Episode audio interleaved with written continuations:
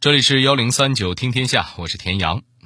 话说，在公元一九零三年，清朝光绪帝统治时期，两个十六七岁的年轻女子正在悄悄的说着什么。姐姐姐姐，这宫里好大啊，到处都是花，到处都是房子，到处都……当然了，这可是紫禁城，这里真是太漂亮了。就是，怎么了？我听说。那个太后可凶了，嘘，别瞎说。你也不看看这是什么地方？是真的，姐姐。我们今后每天都要跟着她，你怎么都不担心呢？我不担心啊，我觉得这样才好呢。每天都跟着她，我就每天都能跟她说说欧洲、美国、日本的事儿，然后她就会想，咱们也得像他们那样厉害。只要老佛爷这么想，咱们国家就有希望了。我看啊，不见得。有些朋友听到这儿就已经知道了，这两个姑娘谈论的不是别人，正是光绪帝的姑姑，那个改变大清命运的女人——慈禧太后。那这俩姑娘，您猜到是谁了吗？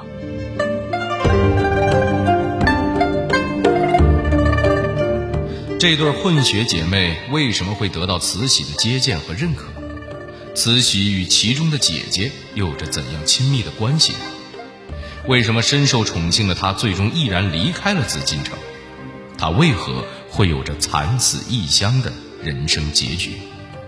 幺零三九听天下，田阳跟您聊聊公主德龄的故事。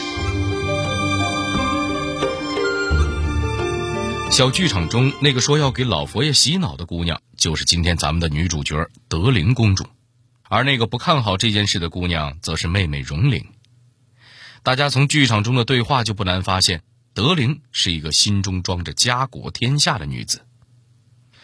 俗话说，一切事情都不是偶然。德龄小小年纪，为什么三观就这么正呢？那还得从她小时候的教育说起。德龄原名玉德龄，父亲是清朝的外交官，母亲是法国人。嗯。老婆都找了个法国人，这证明他父亲的外交工作做的还是相当出色的。德龄是个混血儿，除了肤白貌美、眼睛大这类混血儿必有的优点之外，他从小就接受着多元文化的碰撞，思想非常先进。德龄在湖北出生长大，湖北拥有着很多当时重要的通商口岸，吸引了不少洋人过来。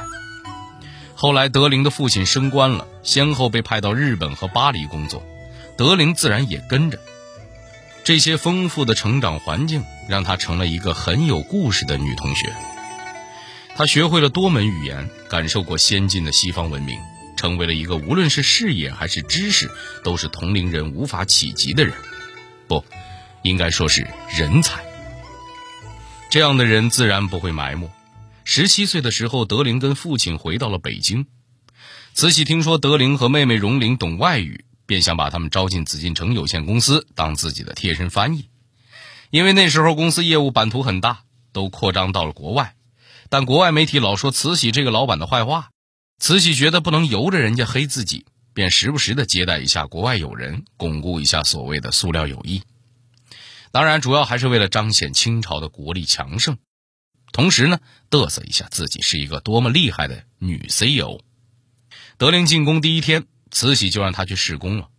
当天，俄国大使的夫人来了，就是德龄在当翻译。他的任务完成的非常出色，慈禧赞不绝口。慈禧觉着德龄的外语这么流利，雅思口语肯定过了八，比之前所有的翻译都好，便提议让德龄留下来，最好留一辈子。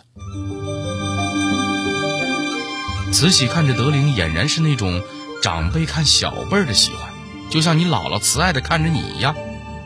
不过想想那姥姥是慈禧，可能你心里还会有一些不适感，但德龄不会啊。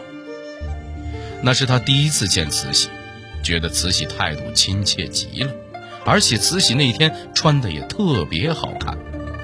德龄在回忆录里说道：“太后的凤冠上缀满珍珠，黄袖袍上绣满了大朵大朵的牡丹，披肩。”用三千五百粒鸟卵大小的珍珠串成，每颗珍珠的大小、颜色都一样，又圆又光，披肩的边上也都是珠落。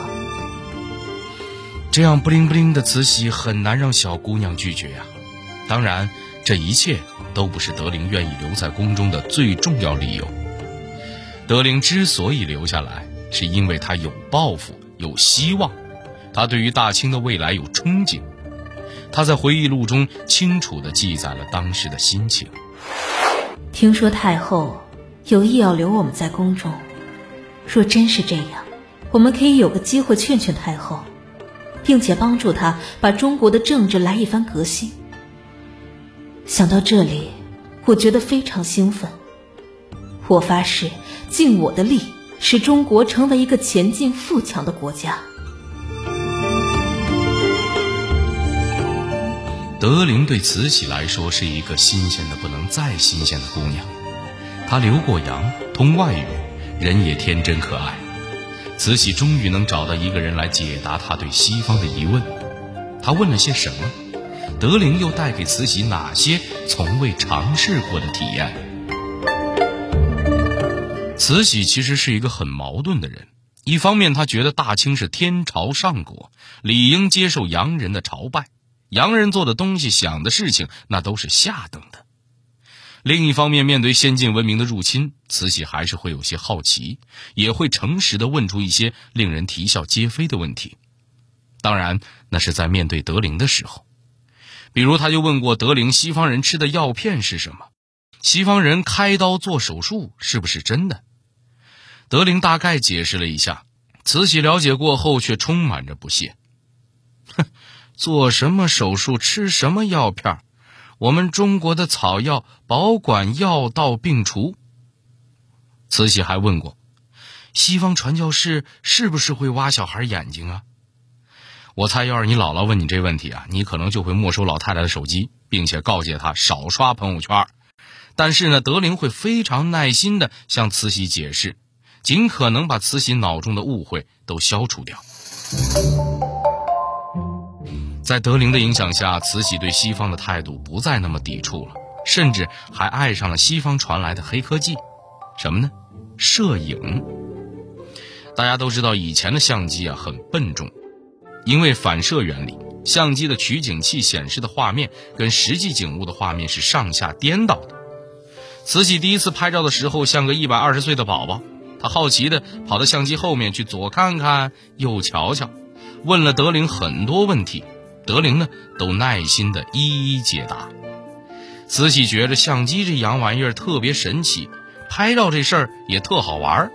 到了后来，慈禧甚至成了拍照狂魔，到哪儿都要留张影。哎，要不说凑九张图发朋友圈，确实也不容易哈。因为这些事情，德龄和慈禧就变得越来越亲密。那亲密到什么程度呢？有一天，北京下雪了，颐和园银装素裹，分外有感觉。俗话说，一下雪，故宫就变回了紫禁城。哦，对不起，那时候本来就是紫禁城。您想想啊，现在北京一下雪，比起雪更快消失的，那应该是故宫的门票。为什么呢？因为大家伙都想去拍照，慈禧也一样，她也喜欢拍照。所以呢，她开心的揽着德龄，对着镜头说了茄子。德龄跟她贴得很近。俩人看起来非常亲密，而慈禧的儿媳妇隆裕皇后只能出现在照片的最左侧。还有，就跟慈禧的曾公公乾隆爱在书画上盖戳一样，慈禧这人特爱写寿字。有一回呢，正逢他大寿，慈禧就写了一个寿字，赏赐给了德龄。这个寿字可不简单，一般说来，慈禧只会把它赐给有功勋的大臣。而德龄呢，作为一个外聘秘书，一个宫女儿，竟然也能得到跟王公大臣一样的待遇，足见慈禧对她的喜爱。那接下来一件事就更能直接说明问题了。就在慈禧七十大寿那一天，她破格封上德龄、荣龄姐妹俩为郡主。诸位，现在您明白了吧？这老太太就是想告诉全天下。他觉着德龄、荣龄跟自个儿的亲人没什么两样。说到亲人，慈禧真正的亲人光绪帝跟德龄关系也很不错。他们的友谊因何建立呢？既然德龄深得太后宠幸，为什么他最后却选择离开了紫禁城？德龄刚入宫的时候就留意到了光绪，这不仅仅因为他是皇帝，大清帝国表面的掌权者，也不仅仅是因为他唇红齿白是个帅气的小哥哥，主要还是因为光绪这人啊，他虽然总是在笑，但这笑容背后呢，却隐藏着深深的苦闷。别人看不出来，但是德龄看出来了。那时候，光绪就像一个傀儡，不管是国家大事还是人生大事，都由慈禧一手操办。但光绪一点儿也不甘心，他也有自己的理想和抱负，那就是希望中国能富强。这一点和德龄想法不就是一样的吗？慈禧安排德龄做光绪的英语老师。除了 How are you? I'm fine, thank you 以外，他们在课间还会谈到变法改革这些话题。只有在这时候，德龄才觉着光绪是真正活着的。在马关条约签订的当晚，光绪觉得羞耻，也觉得愤怒。他决心不再看慈禧的脸色，而是要向西方学习，实现他的强国梦。后来，他大力扶持维新变法事业。再后来的事，大家也知道了。由于慈禧从中阻挠，维新变法仅仅持续了一百零三天，便以悲剧告终。光绪从此抑郁，加上自己心爱的妃子珍妃被慈禧逼着投井自杀，他越来越沉默了。直到德龄的出现，让他重新看到了希望。于是他对德龄说：“既然你我理想一致，你又深得慈禧喜爱，不如你去跟他说说，让他把新政继续推行下去吧。”德龄自然是答应了，因为这也是他的心愿。然而事实却很残酷，在吃喝玩乐上，慈禧从来不会亏待德龄，但是，一旦说起国家大事，无论是谁都无法改变慈禧的观点。有一次，德龄想试探一下慈禧关于新政的想法，便趁着给慈禧翻译英文报纸的时候，对慈禧说了一条新闻：维新运动的领袖康有为已经到了新加坡。没想到慈禧听到这个消息，顿时勃然大怒，说康有为是祸害，是叛徒，皇帝不该认识他。总之，慈禧毫不保留地表达了他对维新派的厌恶。德龄明白了，便没有继续这个话题。加上平常生活中的很多小事，都让德龄感受到慈禧是个极度情绪化的人，对下人也极其残忍。德龄的心渐渐寒了下来，他知道为什么光绪劝服不了慈禧了。世间没人能劝服得了这样一个顽固守旧、自我的老太太，皇帝都不能，何况她一个女官呢？德龄是一个很聪明也很有远见的人。既然大清朝实际的掌权者，说白了已经没救了，那么大清迟早都得亡。他又何必留在这个奄奄一息、死气沉沉的地方呢？很快机会来了。一九零五年，德龄得知自己父亲病危，便向慈禧请辞回上海看望父亲。慈禧准了。德龄临走时，慈禧和光绪去送他，众人皆是依依不舍，仿佛大家都提前预知了这一别就是永别了。德龄的父亲在当年年底去世了，德龄便以守孝为理由，再也没回过紫禁城。她在上海认识了自己的老公，当时的美国驻上海副领事。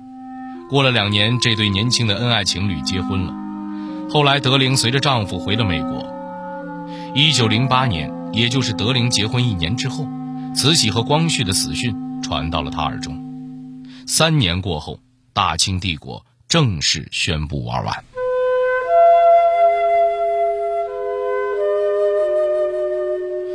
这一切，德龄早已预料到了。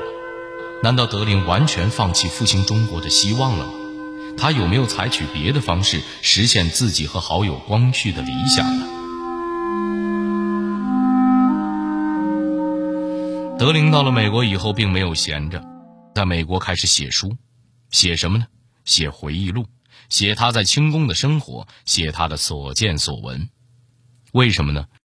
为了让外国了解一个真正的中国，真正的中国统治者，真正的晚清宫廷。这本书在当时就是畅销书，放到现在看更具有珍贵的史料价值。这里正好提一下，德龄的回忆录是用英文写的，翻译成中文版本难免会有些错误。比如他说自己被封为郡主，但英文里呢，郡主跟公主是一个词，所以中译本呢就把德龄郡主翻译成了德龄公主，免费给德龄升级了。从此呢，德龄公主的名号算是叫响了。除了写书之外，德龄还积极参加社会活动。当时中国内忧外患，急需帮助，而德龄恨不得把所有时间用在帮助国内受苦受难的同胞身上。为了让国外关注到中国的情况，他穿着清宫华服接受了美国福克斯电视台的采访。这么特殊的造型，这么特殊的身份，德龄成功让大家关注到了自己，从而关注到了中国。一九三五年，德龄回国探亲，国内抗日救亡运动正如火如荼地进行着。德林看到这一切，深受感动。他在国际上积极联络海外同胞和广大热心人士，筹集资金和药品。再将这些物资通过关系运送回国，直接送往抗战前线。德林并没有放弃曾经在他心中燃起的希望，他一直在以自己的方式为同胞排忧解难。可就是这样的德林，却没有逃离因为意外而客死异乡的命运。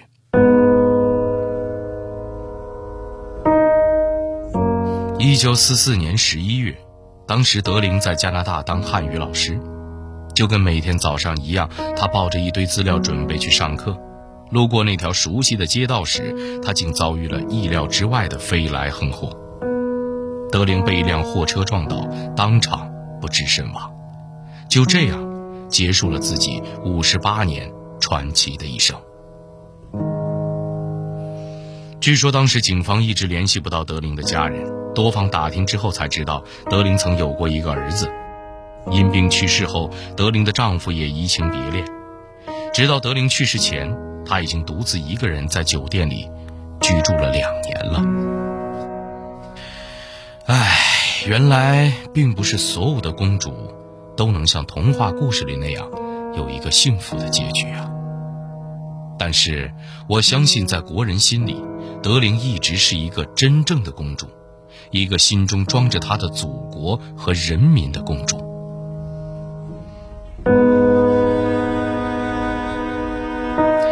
好了，这里是幺零三九听天下，我是田阳。最后，代表节目编辑高志、程涵，小剧场配音赵爽、七二九、徐徐，感谢您的收听。另外，如果您想和我们交流互动、收听往期节目，欢迎您关注新浪微博和微信公众号幺零三九听天下。